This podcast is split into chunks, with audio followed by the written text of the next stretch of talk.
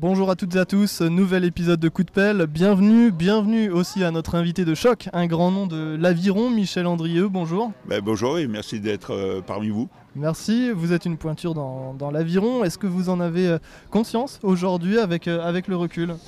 Alors, bien sûr, on est toujours en- encore sollicité, donc on prend conscience que ce qu'on a fait, c'est très important dans notre carrière, de notre sport. Mais bon, aujourd'hui, moi, j'ai d'autres euh, objectifs. Donc, à un moment donné, il faut savoir euh, prendre du recul, euh, voilà, et pas vivre sur le passé. Et c'est les champions d'aujourd'hui, comme Mathieu Andro-Diaz, et ainsi de suite, qui, qui fait l'honneur de l'aviron français. Aujourd'hui, nous allons évoquer la reconversion professionnelle, ce qui se passe après l'aviron.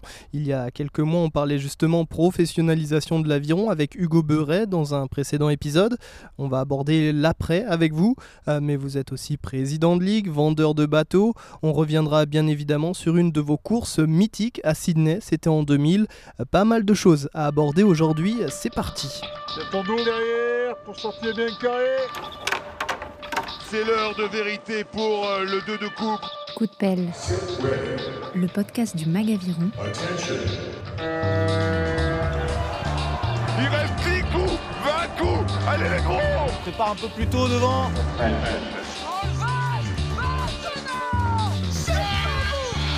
présenté par Thomas Pronguet. Michel Andrieux, grand nom de l'aviron français, votre course au JO de Sydney avec Jean-Christophe Roland sur la finale olympique où vous décrochez l'or en 200 traverse les générations de rameurs. On en parle d'ici un instant. Pour commencer, une présentation s'impose. Ah, On procède toujours comme ça dans, dans ce podcast. Alors dites-nous tout, euh, vous avez 54 ans. Voilà, 54 ans, euh, ouais, on peut le dire. Dans quelques jours, euh, 55, donc ça se rapproche aussi. Vous êtes né voilà, fin avril en 1967, c'était Ouais, à Bergerac. C'est ça. Et euh, donc euh, par rapport à votre stature, vous êtes un, un grand monsieur. Euh, Vous faites 1m92, c'est ça? Voilà. Quand vous étiez rameur, justement, euh, votre poids de forme, c'était quoi euh? Ah, C'était 93-95 kilos. Voilà. Aujourd'hui, un peu plus. Mais euh, on va reprendre de l'activité physique dans les jours prochains. là. Bon, très bien. Du coup, vous êtes né à Bergerac, vous êtes un Girondin de pure souche, vous êtes attaché à votre région, c'est important ça? Oui, oui, moi j'aime bien ma, ma région. et C'est une très belle région. euh, la, preuve qu'on a un, grand touriste qui, vient chez nous. Donc on a pas mal de, choses très intéressantes, que ce soit la mer, euh, la montagne, l'intérieur, euh, euh, l'histoire et tout. Donc euh, on, vit dans une très belle région, gastronomique aussi, viticole. Donc euh, tout ça, ça, donne une certaine richesse. On a du mal à quitter euh, notre région. Aujourd'hui, est-ce que vous êtes toujours euh, licencié euh, euh, sur le club d'aviron de Bordeaux ou de Bergerac Vous avez été entre les, deux Alors moi j'ai commencé au club de Bergerac qui m'a formé, qui m'a donné l'envie de, faire de l'aviron. Donc j'ai commencé dans les années fin 79 jusqu'en 94, voilà. Et après je suis parti au club de Bordeaux. où Bordeaux m'a donné aussi ce côté-là de continuer à performer et à, atteindre le, plus haut niveau jusqu'en 2000. Voilà. Et après, j'étais entraîneur pendant une vingtaine d'années euh, au club de Bordeaux jusqu'à aujourd'hui, maintenant, comme vous avez évoqué au début. Eh ben, je, suis parti sur une autre voie où je, suis dans le commerce, euh, notamment sur euh, la vente de bateaux d'aviron. Et on va en parler justement d'ici un instant. Restez avec nous si vous nous écoutez. Euh, votre club de cœur aujourd'hui, c'est quoi? Bordeaux, Bergerac, le cœur balance? Les deux m'ont apporté énormément. Je ne pourrais pas euh, définir le- lequel est le plus important que, que l'autre. Voilà. on va, on va revenir un peu sur euh, vos performances, notamment à l'ergo. Est-ce que vous vous rappelez de votre record sur un test? Ouais, alors moi je, je dirais que je me rappelle de plusieurs ergots, voilà. Et j'ai jamais vraiment fait de la préparation sur, sur l'argot, voilà. Euh, un parce que c'était pas mon, dada et euh, mais euh, voilà il faut respecter le chemin de sélection. J'ai toujours respecté, j'ai toujours fait les ergots, même dans des conditions très difficiles. Une fois j'étais malade, j'avais de la fièvre, j'ai fait 300 mètres sur ergot et j'avais une, une très forte envie d'arrêter, mais j'étais allé jusqu'au bout avec le plus mauvais score ce jour-là. Voilà. Mais bon, c'est normal, j'étais pas euh, dans les super conditions. Voilà. Après, euh, il y a un autre ergot que je me rappelle très bien, c'est euh, j'avais fait un peu plus attention pour essayer de, de sortir un jour un bon ergot. Et j'étais vraiment en forme cette semaine-là, j'ai fait la bonne préparation. Mais euh, voilà, un, peu trop dans l'esprit toujours de vouloir trop s'entraîner. Et comme j'étais bien en forme, j'ai dit bon allez, euh, même s'il n'y a pas une séance bateau, je vais monter euh, en bateau juste le matin avant l'ergot. Voilà. Petit et dit, je vais faire 12 km tranquille, me balader. Et puis au bout de quelques kilomètres, j'étais bien, je, pousse un peu. J'ai dit, bon, je dépasse pas le B1, j'étais un peu plus, c'est-à-dire en fréquence cardiaque, je commençais à dépasser beaucoup plus euh, ce que je, voulais. J'étais pratiquement en B2. Pour le, euh, pour le monde de l'aviron, ils vont savoir ce que c'est le B2, c'est-à-dire c'est une fréquence très poussée au niveau de l'entraînement. Euh, de faire 12 km, j'arrivais à 15, 18, et puis là j'ai dit merde, quand même, il faut que je, m'arrête. Donc je m'arrête, voilà. Et puis l'après-midi, hop, test d'ergo, Premier 500 mètres, j'étais super bien. Et puis après, j'ai commencé à sentir la fatigue de l'entraînement du matin. J'ai fait un résultat correct, mais euh, sans plus. Donc bon, c'était pas grave. Et jusqu'à un jour, bon, euh, j'ai fait un bon ergot, tardive, hein, très tardive. Euh, je devais avoir dans les 30, autour de 32 ans, je dirais. Et là, mon record, c'est 54 à une seconde près. Hein. Pas trop garder son mémoire. Mais euh, voilà, qui reste un argot euh, correct pour moi, j'étais content et, voilà.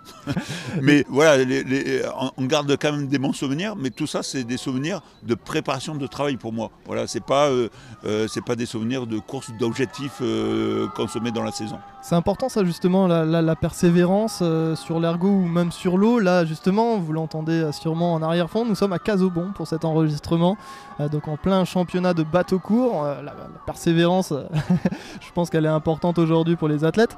Euh, quand on fait de l'ergo, c'est important par exemple ça Ou même après, voilà, quand on est athlète de haut niveau sur une finale olympique, sur un championnat du monde? Alors tout est important, je dirais, mais après il faut se mettre des objectifs dans la saison. Donc euh, nous on en avait deux. C'était euh, comme vous avez évoqué ici les championnats de France bateau court, c'était un premier objectif parce que si on voulait euh, partir en 200, on était obligé d'être les meilleurs Français. Ça c'est le, minimum on va dire à faire si on veut performer après sur, sur les championnats du monde. Et après le deuxième objectif bien sûr c'est les championnats du monde. Et tout le reste qui se passe à côté, c'est de la préparation il faut se montrer quand même. Et puis même, il faut se tester, voir si euh, physiquement, si techniquement, euh, euh, cette année, on est dans le coup ou pas. Et... Mais sans que ce soit l'objectif primordial. Voilà. Les deux choses qui sont importantes, c'est, on va dire, comme là, aujourd'hui, les championnats de France bateau court et les championnats du monde. Voilà. On va aborder euh, Sydney maintenant et cette finale olympique. Euh, est-ce que c'est le meilleur souvenir de course que vous gardez? Euh, Je le rappelle, vous êtes bien sûr champion olympique en 2000, mais aussi médaillé de bronze aux JO d'Atlanta en 1996, cinq fois médaillé aux mondiaux et une quinzaine de fois au championnat de France. voilà. Est-ce que la course de Sydney, c'est la meilleure course de votre vie? Alors on va dire comme c'est les jeux, c'est le sonome dans notre sport. Donc bien sûr ça restera le meilleur souvenir, mais je ne vais pas oublier ce que j'ai fait euh, avant. Grâce à des coéquipiers, comme on a, été champion du monde en 93 en 400 avec euh, Philippe Lotte et Daniel Fauché, qui nous ont permis d'être champion du monde, où ça nous a enlevé ce complexe euh, français parce qu'avant on avait du mal à obtenir une médaille. Donc tout ça, c'est important. Ça, a permis de construire euh, après la suite de notre carrière. Donc c'est des choses que je, n'oublie pas. Mais c'est vrai qu'en termes de course, si on est là aujourd'hui, c'est que c'est cette course qui, reste gravée. Et, bien sûr, elle reste euh, la plus importante.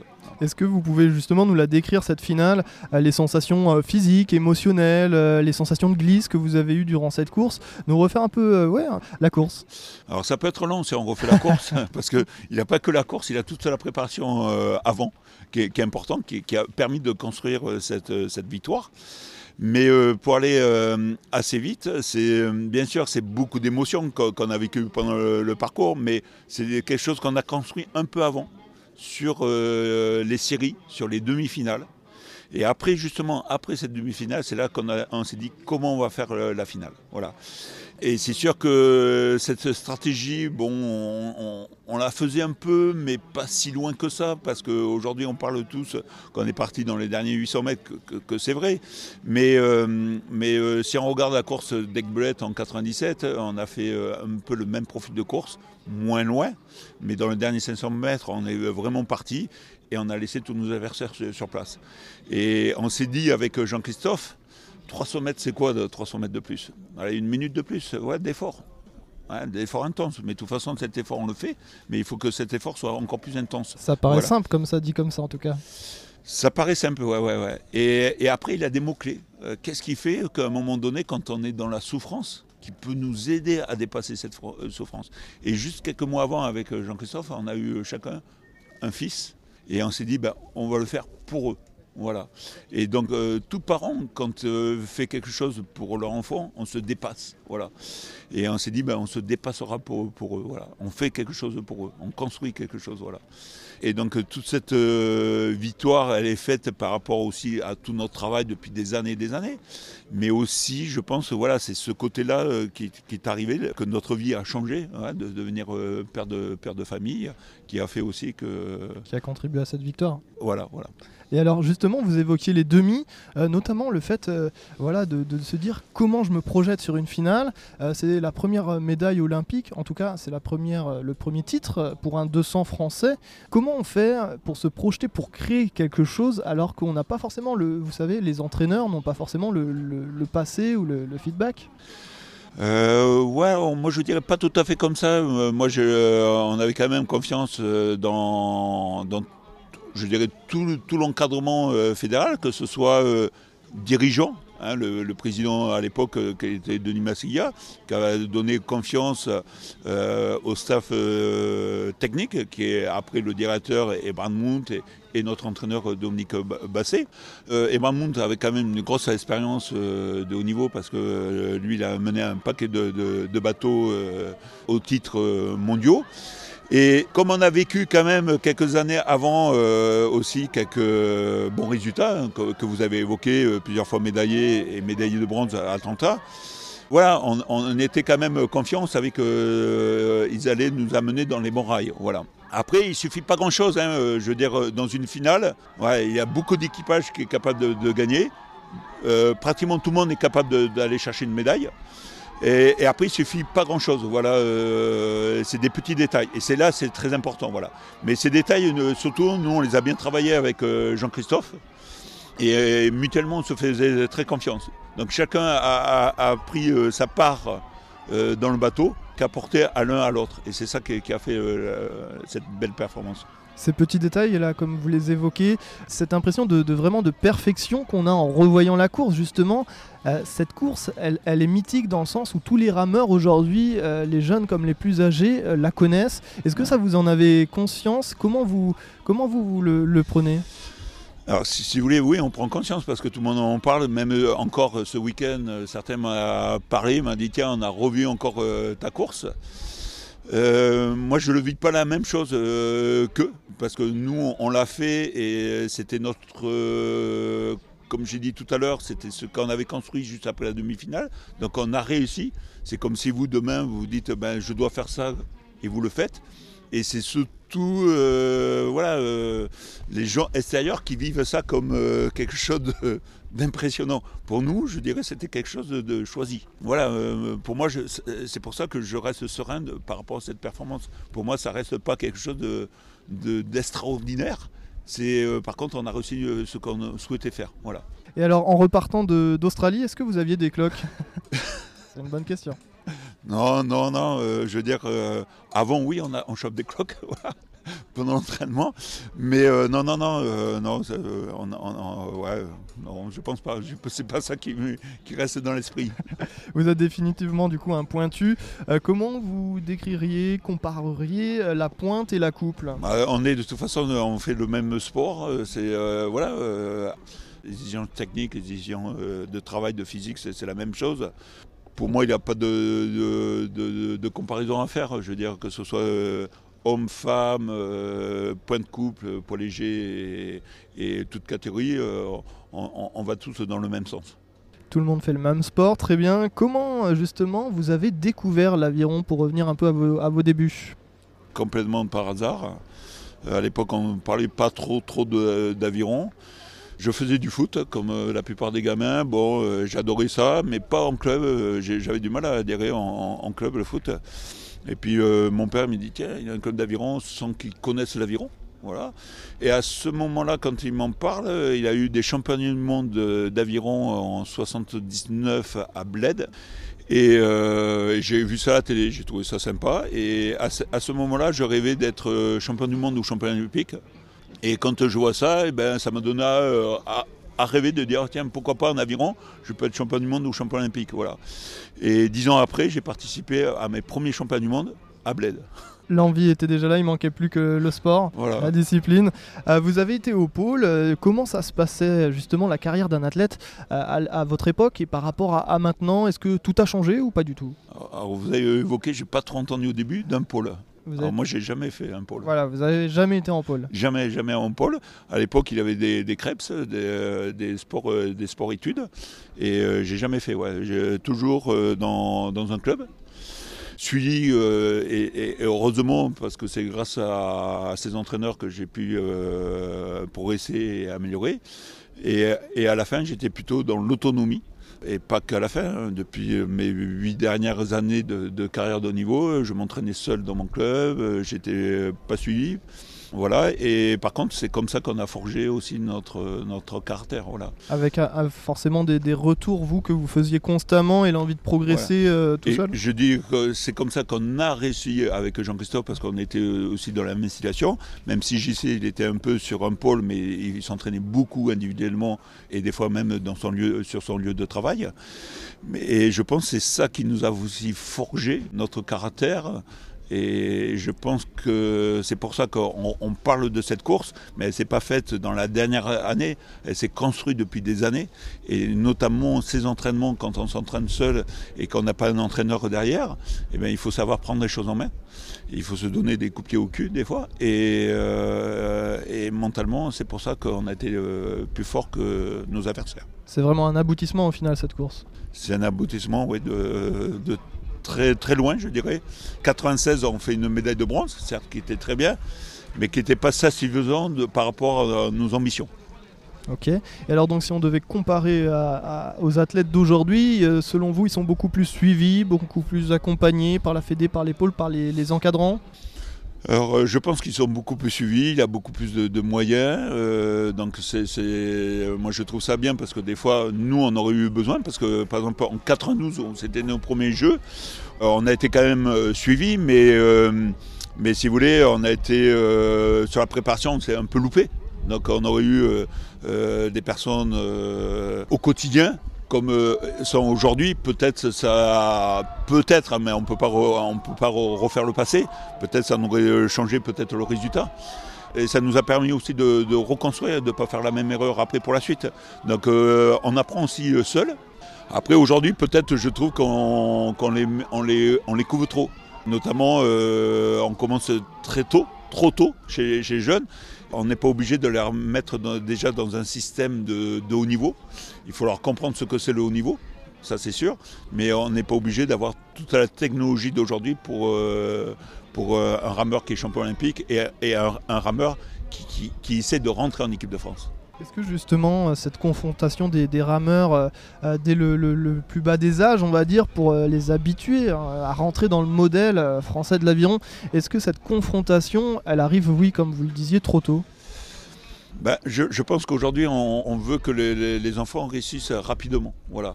Et, il faut prendre le temps. Hein, je veux dire, voilà, nous, on a été champion olympique à 32-33 ans. Euh, bien sûr, il y en a qui sont champions olympiques à, 20 ans, mais ce n'est pas une, généralité. Donc je, pense qu'il faut savoir prendre le, temps. Voilà. Et aujourd'hui, euh, on va aller trop vite et peut-être on, perd aussi des jeunes qui sont peut-être dégoûtés à la fin. Voilà. Durant cette euh, carrière sportive, votre carrière sportive, vous réalisez une pause, c'était un peu avant Sydney. pourquoi? Qu'est-ce que vous avez fait? C'était essentiel? C'était en quelle année? Alors c'était en 98. Alors souvent on peut faire une année sabbatique après les jeux parce qu'après euh, des jeux euh, où on vit quand même une certaine pression, euh, beaucoup de, préparation, beaucoup de sacrifices, on peut dire on fait une pause avant de rattaquer. nous on avait eu des champions du monde en 97 avec Brett en France et s'arrêter à, à, ce moment-là en sachant que quand vous faites des championnats du monde partout dans le monde et que vous les avez à côté de chez vous, ce serait dommage de ne pas y participer. Donc on a continué cette année-là. Et puis après, c'est vrai que c'était euh, dur. Bon, euh, voilà, on est quand même un sport amateur où on travaille à côté, on s'entraîne.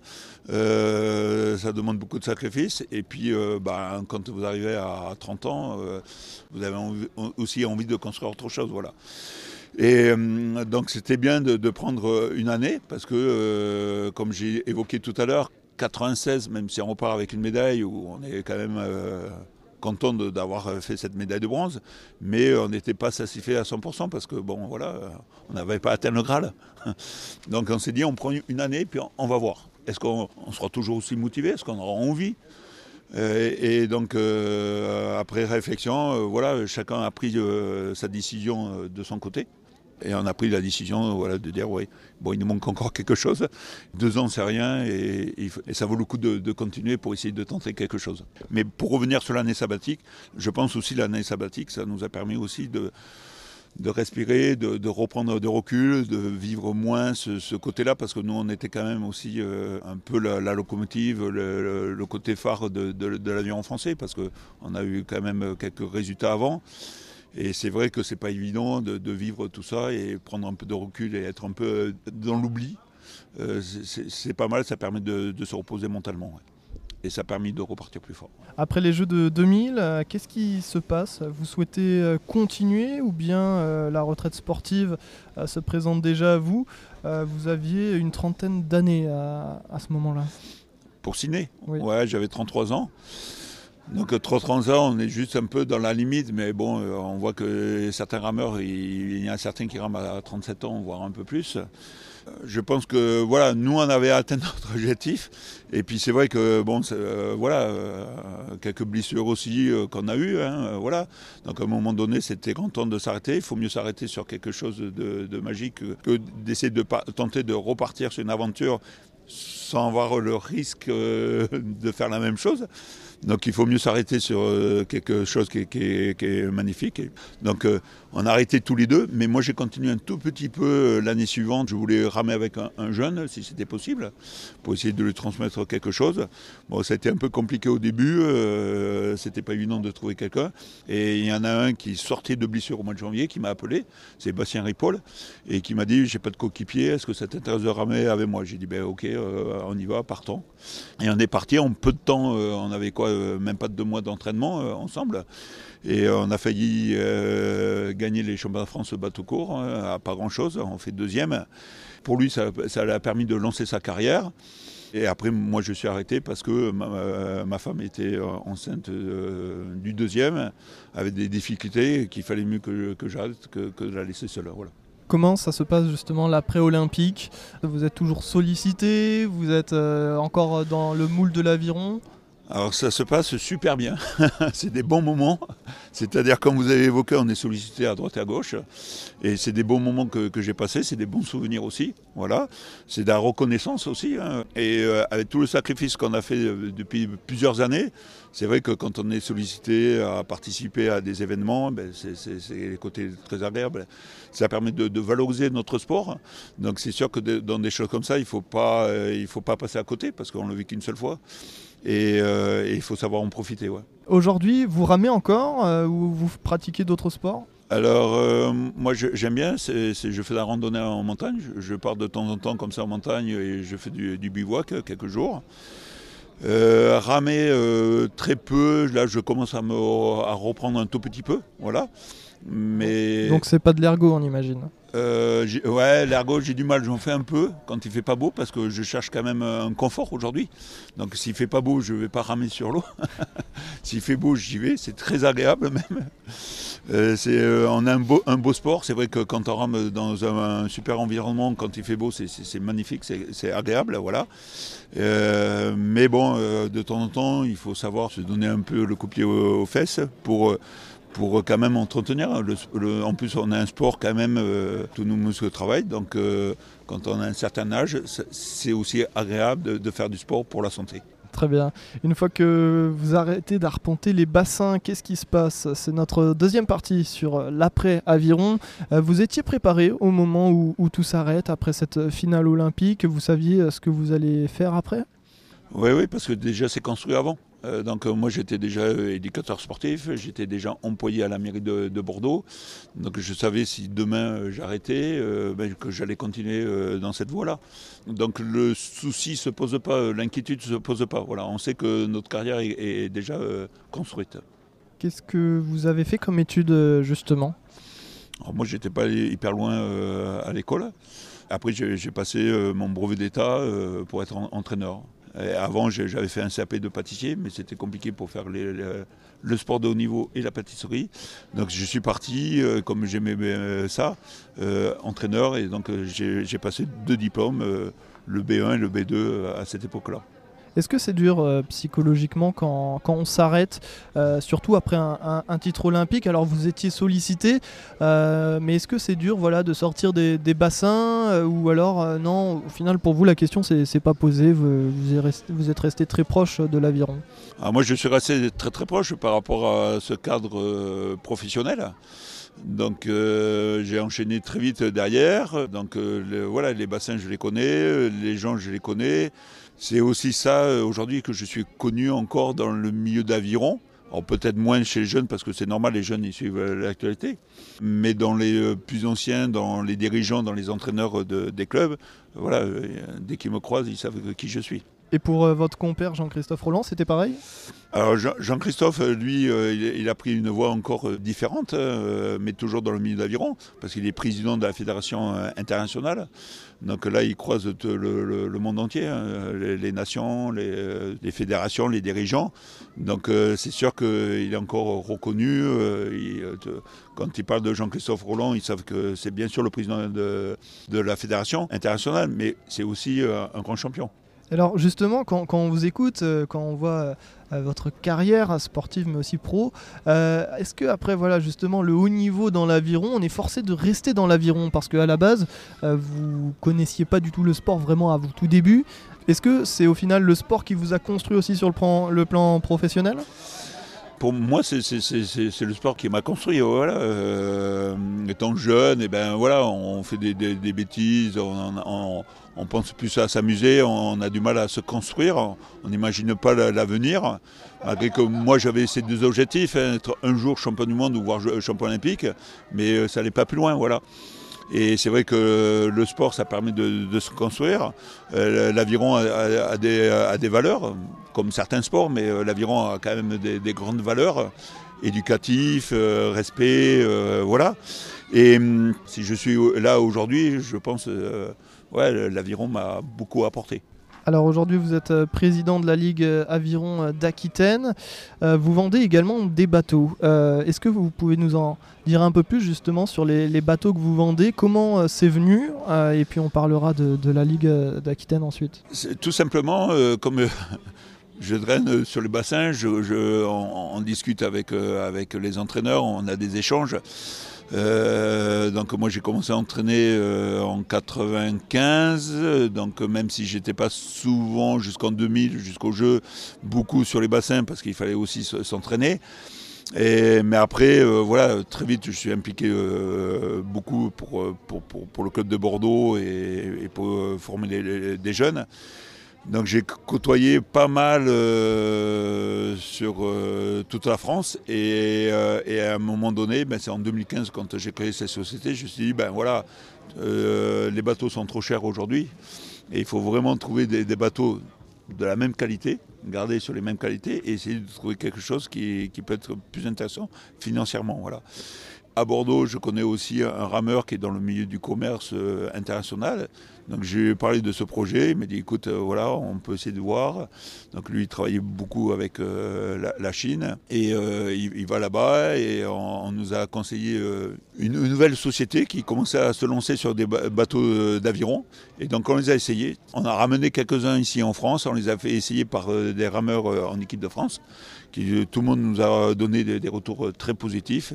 Ben, j'ai dit ça y est, ben, on connaît le produit. Et Par contre, la seule chose que je voulais faire avec cette usine, c'était de dire si demain euh, je modifie le bateau, est-ce que je pourrais modifier et pas être que le revendeur Travailler avec eux? Voilà, c'est ça aussi ce qui est intéressant dans, ce métier.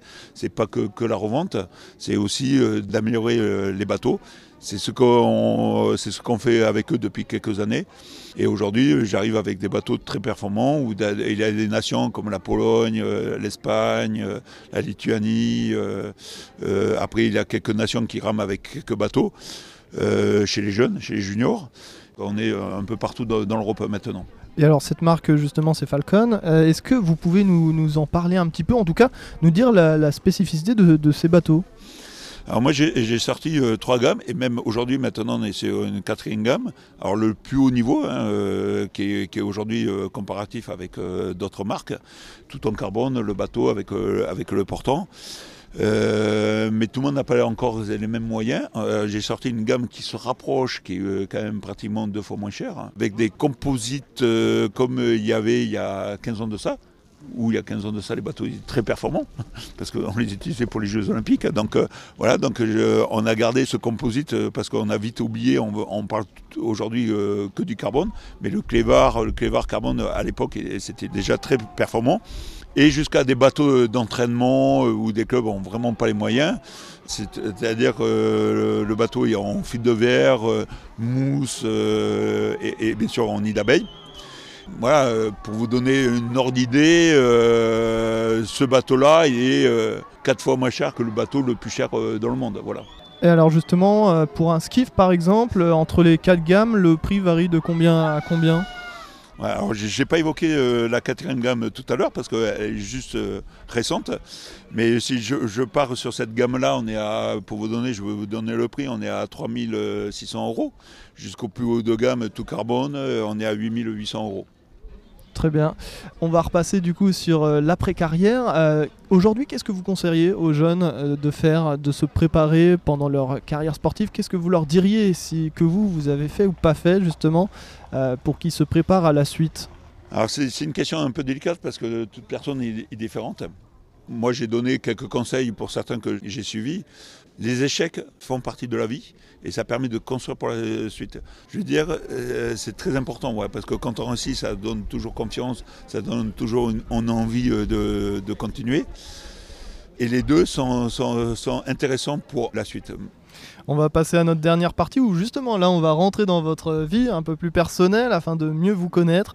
Euh, quel est le trait de caractère qui vous décrirait le mieux? Pas facile. Ouais, pas facile, donc je, reprendrai ce que souvent on me disait, la force tranquille j'étais. La force tranquille, on dirait un peu un, slogan euh, du Parti Socialiste pour l'élection présidentielle. alors je ne suis pas du tout euh, politique. on n'en parlera pas ici de toute façon. voilà. Donc euh, non, non, parce que bon, la force, oui, parce que par rapport à, notre puissance, voilà, et toujours serein, tranquille, parce que quand j'embarquais sur les courses, j'étais toujours serein, j'avais pas besoin de m'isoler, j'avais pas besoin, voilà je ne stressais pas, j'avais confiance, je savais ce qu'on faisait avant. Et les courses, euh, c'était quelque chose toujours qui me plaisait, tu vois. Donc euh, j'avais pas peur pour faire les courses. L'aviron vous a apporté sur le plan perso? L'aviron m'a construit. Quand j'étais euh, gamin, j'étais très réservé, je parlais pas beaucoup. quand je voyais les personnes, je n'osais pas m'approcher. Et qu'aujourd'hui, voilà, aujourd'hui euh, avec le métier que je fais, euh, vendre les bateaux, avec euh, le titre de président, ben maintenant je suis beaucoup plus ouvert, je, parle facilement, je discute, je, je, vais vers les gens. Donc, donc c'est vrai que l'aviron m'a permis de, m'épanouir et de me construire. À Bordeaux, en Aquitaine, vous êtes quand même assez terroir. on dit du coup chocolatine ou pas? Ah, bien sûr, on dit chocolatine, obligé là. Très bien, un point pour vous. est-ce que vous avez des enfants et est-ce qu'ils font de l'aviron? Alors j'ai deux enfants, aujourd'hui ils ont 22 et 20 ans.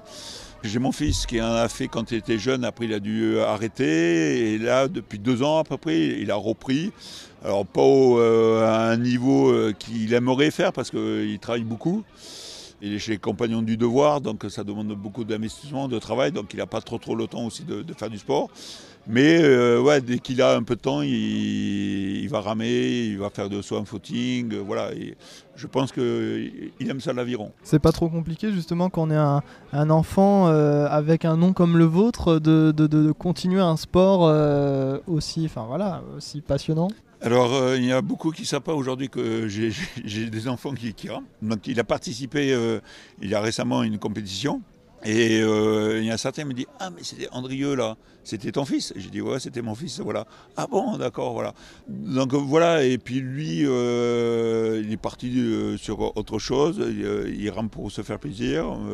moi j'ai toujours dit Fais attention, les gens qui te comparent par rapport à moi, c'est des idiots. Donc euh, fais ton chemin, fais ton chose et, c'est le plus important. Voilà. Ma fille, a découvert l'aviron, elle a essayé, ça, elle n'a pas accroché et, aujourd'hui, euh, voilà, elle fait un peu de sport comme ça et, elle fait sa vie et c'est très bien qu'ils ne fassent pas la même chose que les parents. S'ils ont envie de le faire comme les parents, tant mieux. S'ils ne veulent pas le faire, eh ben, euh, c'est aussi bien. Il faut, il faut que chacun trace sa vie. Voilà. Comment on concilie euh, la vie de couple avec euh, une carrière d'athlète, notamment une carrière comme la vôtre, euh, où on est beaucoup quand même sollicité, toujours en stage, sur des déplacements à l'étranger? Comment ça se passe? Ouais, c'est pas évident. Il faut que la, compagne comprenne cette situation. C'est pas évident. voilà. bon, moi, elle connaissait quand même l'aviron. Elle connaissait toutes les exigences que ça demandait. Donc euh, ça s'est euh, à peu près euh, ça s'est bien passé, voilà. ça s'est plutôt bien passé. Il y a des choses où elle m'a accompagné, elle m'a suivi. Donc elle était même allée au jeu de, ciné.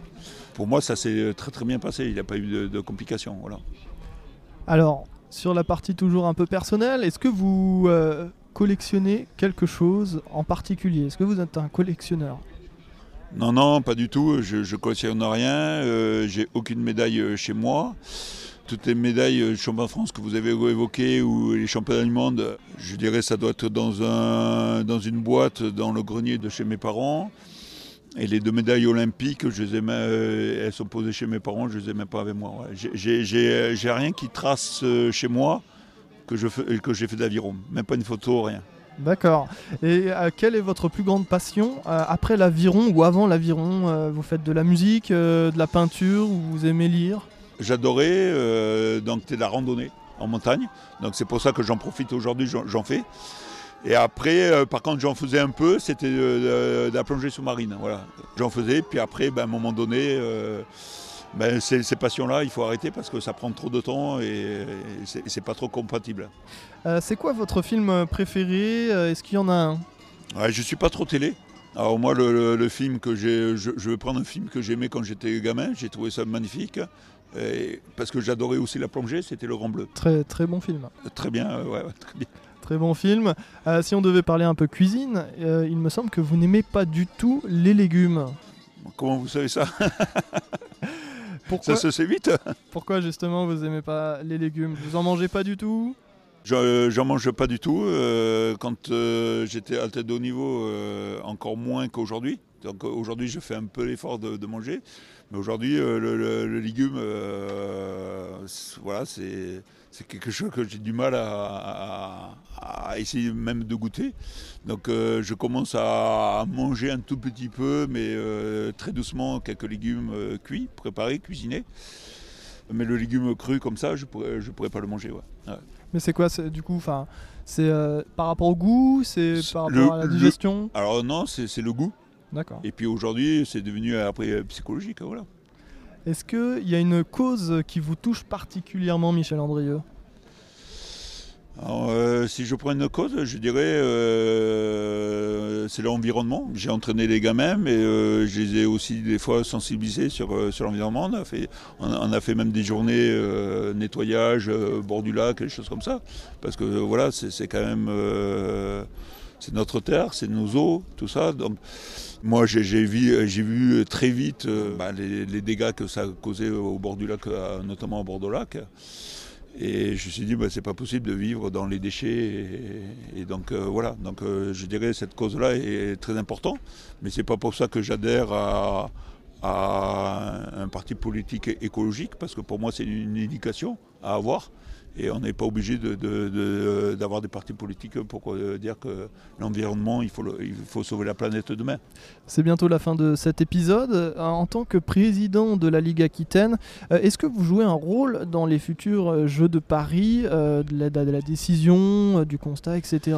Comment ça se passe? Nous, moi, en tout cas, pour président de la Nouvelle-Aquitaine, j'ai pas un enjeu majeur pour les Jeux de 2024. Voilà. Euh, aujourd'hui, les Jeux de 2024, en plus, c'est demain. Donc euh, c'est trop tard. Hein. S'il fallait faire des, choses, maintenant c'est trop tard. Voilà. Mais euh, par contre, voilà, nous on, essaie, de construire pour que les jeunes puissent découvrir, ben, on espère, ben, les Jeux de 2028, voire de 2032. Voilà. Parce que ça se construit pendant des, années, ça ne se construit pas comme ça du jour au lendemain. Et, après, ben, bien sûr, ce que j'ai envie, c'est que la Ligue de la Nouvelle-Aquitaine reprennent euh, un niveau national plus intéressant que ce qu'on est aujourd'hui. Voilà. Mais euh, je ne vous cache pas, c'est pas facile. Maintenant, il faut être en, action. Et, et là, c'est pas évident parce que euh, malheureusement, on a besoin aussi du côté financier. Et c'est là où c'est compliqué de trouver d'argent. Voilà, en tant que président de ligue, c'est vrai que c'est une fonction qu'on n'évoque pas souvent dans le monde de l'aviron. Quel est votre rôle moi, mon rôle sur ça, c'est essayer de, voilà, euh, de redynamiser un peu euh, la Ligue, la Ligue Nouvelle-Aquitaine. Donc, dans, euh, comme j'évoquais tout à l'heure, déjà dans le sportif, mais il n'y a pas que, le sportif, hein, parce que là, on a aussi de, l'aviron santé, on a de l'aviron loisir, randonnée, aviron de mer. On a, nous, euh, beaucoup de clubs d'aviron de mer où euh, on espère qu'en 2028, euh, il y aurait une discipline olympique. Donc il faut déjà construire, il faut déjà imaginer comment on peut apporter l'aviron de mer en Nouvelle-Aquitaine. Donc voilà, moi j'ai apporté des idées, mais après j'ai des commissions qui travaillent et je dynamise ces commissions. J'ai envie que les gens reviennent à un intérêt général et pas qu'on pense qu'à soi à son club, il faut qu'on travaille collectif. Si, on arrive à travailler euh, dans cet esprit collectif, on aura une force supplémentaire. En tout cas, très beau projet. On arrive au terme de cet épisode. Merci Michel Andrieux d'avoir discuté à, ce micro. À bientôt. Ben, très bientôt. Je vous remercie beaucoup de votre invitation. Merci. nous, on se retrouve bientôt pour un futur épisode. Restez à l'affût sur les réseaux sociaux et le site internet du Magaviron. Et puis, bien sûr, ramez, ramez tout en gardant un œil sur l'avenir comme Michel Andrieux.